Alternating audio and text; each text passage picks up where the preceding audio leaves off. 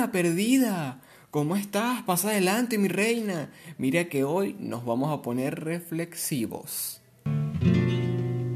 Hasta que, hasta que te conocí. Vi la vida con dolor. Bueno, los caminos de la vida. Mira, yo siento que esta, esta, este capítulo debería estar haciéndolo bebiendo, no sé, whisky o algo así. Una copita de vino. Ay, la vida. Ay, la vida. Qué vueltas da, ¿verdad? Qué bárbaro.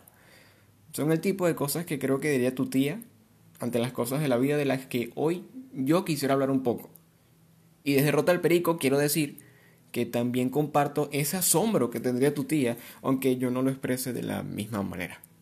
Por aquellas situaciones o vivencias que son tan arrechas, en el sentido en que al final de todo, verga, podemos quedar incluso incrédulos o asombrados con los sucesos. Todos pasamos por cosas que nos forman y somos reflejo de ello de las decisiones que tomamos, que se vuelven un momento como de inflexión, donde hubo un antes y un después en nuestras vidas. Y a ver, esto no es un secreto para nadie, esto es obvio.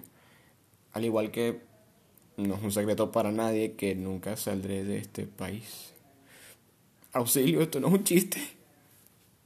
Pero bueno, yo tengo un recuerdo que quisiera compartir, o no sé si debería decir eh, que es más bien una vivencia cuando yo tenía entre 15 o 16 años más o menos, en la que, bueno, ya saben, en esa época en la que uno es adolescente y tonteaba por ahí con chicas, yo iba a salir con alguien, iba a empezar a salir con alguien. Pero para poder salir con esa persona, iba a necesitar dinero, primero que nada. Es decir, el mundo no es gratis. Y en mi caso nunca me gustó pedirle dinero a mis padres, no por algo malo, sino porque siempre se me hizo raro ver a los chamos pedirle dinero a sus padres para salir con otra persona, cosas así. Yo tenía como que el ideal de, cuando yo llegara a esa etapa, tener como que mi propio empleo y vaina, y ganar mi propia plata. Entonces fui con mi papá y en vez de dinero lo que le pedí fue un empleo. En ese momento mi papá estaba empezando un negocio de vender pollo. Oye, pero pollo tipo KFC, mano, coño, sabroso. No, no. Ojalá fuera pollo tipo KFC, pero no. Era pollo crudo, en su respectiva bolsa, obviamente. Él compraba el pollo al mayor y lo vendía en grandes cantidades. Y lo vendía tipo a empresas, a restaurantes o eventos. Personas que quisieran más pollo del que puedes encontrar en una carnicería, básicamente. Y él mismo lo llevaba a delivery, a esas empresas o restaurantes, etc. Así que me convertí en su ayudante en el Robin de su Batman. A la par que, bueno, estudiaba y todo en el liceo. Hasta aquí todo chévere. Iba a salir con alguien, busqué un trabajo con mi papá para conseguir platica. Todo parece bien hasta ahora. ¿Dónde está el por qué me cuentas esta historia? Te preguntarás, ¿dónde está la reflexión en todo esto? Pues toda esa parte está en la parte maldita de esta historia. Está en el maldito pollo. Chamo, pocas cosas son más hediondas y horribles que el agua de pollo crudo en bolsa. O sea, tú escuchas esto y ya te suena como mal, porque esa agua es la combinación de la sangre que le queda al pollo. Es sangre que le queda al pollo con agua del hielo que se está descongelando el pollo. A la hora de, repartir ese pollo había que llevarlo, en el mejor de los casos, en una cesta que pesaba entre 15 o 20 kilos por la cantidad de pollo que llevábamos. Pero en otras ocasiones había que llevarlo en un costal de plástico. Y marico, para poder llevarlo tenía que montármelo en el hombro. O llevarlo tipo Santa Claus. ¿Me entiendes? Y marico, ese puto pollo gotea esa agua. Y se te queda impregnado en la ropa. En la piel, huevón. Hay gente que trabaja de esto. Y se gana la vida así. Y yo los admiro. De pana que los admiro. Pero yo soy una jeva, mano. Yo no me acostumbraba a esa vaina. Y ese trabajo duró tiempo. En un principio, toda esa vaina era porque yo quería salir con una chama. O sea, yo hacía como que todo ese trabajo rudo para poder salir con ella. Pero llegó un momento en el que no surgieron las cosas con la chama. Por otras cuestiones. Uno era muy carajito, básicamente. Inmadureces por aquí por allá. Pero yo me sentí chimbo porque era como si todo ese trabajo que fue tan coño de madre hubiera sido en vano. Ese mamahuevo pollo te deja su mamahuevo olor encima. Pero nadie, pero nadie le dicen esto. A medida que yo iba creciendo, fui viendo todo lo que pasó de manera distinta. Hoy en día puedo verlo como una experiencia que me enseñó lo que significa sudarse la plata. Fue mi primer empleo a los 15 años, coño. La primera vez que gané dinero con tanto esfuerzo. Me enseñó como que el verdadero valor que tiene el dinero. El dinero se consigue con esfuerzo, puro y genuino. De repente yo no vería las cosas de esta manera o no tendría tanto respeto hacia las personas que se ganan la vida de formas tan difíciles si yo no hubiese pasado por todo aquello. Y esto es solo una pequeña parte de lo que yo creo son los golpes de la vida, que son necesarios, porque tenemos que pasar por experiencias que, que nos enseñen el mundo, marico. Hay que dejar que la gente intente y, y que se equivoque, hay que, hay que aprender y nadie aprende de golpe ajeno. Claro, uno siempre podrá intentar aconsejar, guiar, aquellos que van por un camino que coño es peligroso. O directamente uno está viendo que está destinado a fracasar, pero hay que entender que uno tiene que pasar por ello. Pero en definitiva, hay que echar la vista atrás. Hay que repensar aquello que ya vivimos alguna vez y quizás, marico, quizás darle un nuevo significado, un nuevo valor. Uno nunca sabe qué, qué enseñanza va a sacar de experiencias de pasadas, ¿me entiendes? Pero bueno, ya hablando de significados, otra cosa de la que yo quería hablar era acerca de lo que yo llamo sentido práctico. ¿Y qué es esto?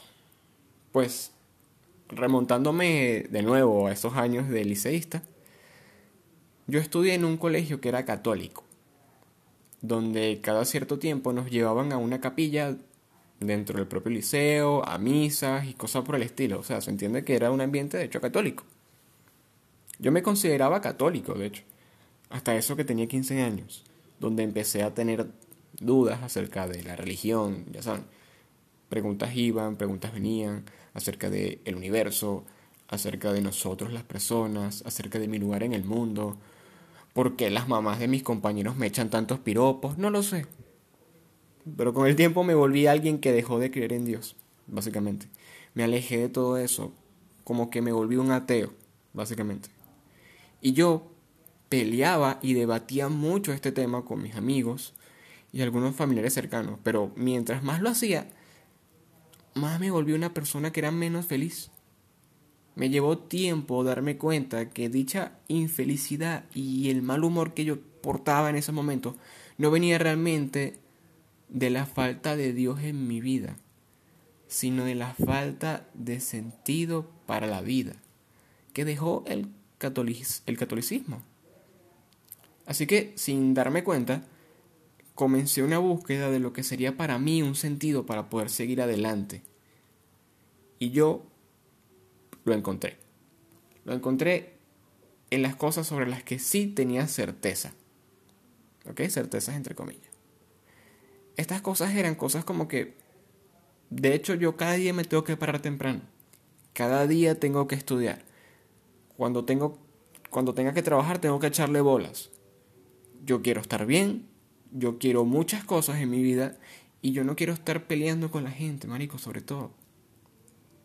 Y todo esto viene de la certeza de que quiero estar bien y quiero que la gente esté bien, realmente. Y a base de eso, yo creo que, mira, basándome en esas pocas cosas sobre las que tenía total certeza, logré crear sin la necesidad de un por qué yo tengo esa certeza, sin necesidad de contestar a esa pregunta, una forma de vivir, de tener un estado de ánimo, de tener ganas de vivir, que ahora mismo yo puedo conectar incluso de manera más genuina con aquellas cosas que me, que me gustan, aquellas cosas que quiero, y sin, y sin perderle ni un atisbo de empatía al resto de seres vivos, o perder interés en las cosas que no son para mí.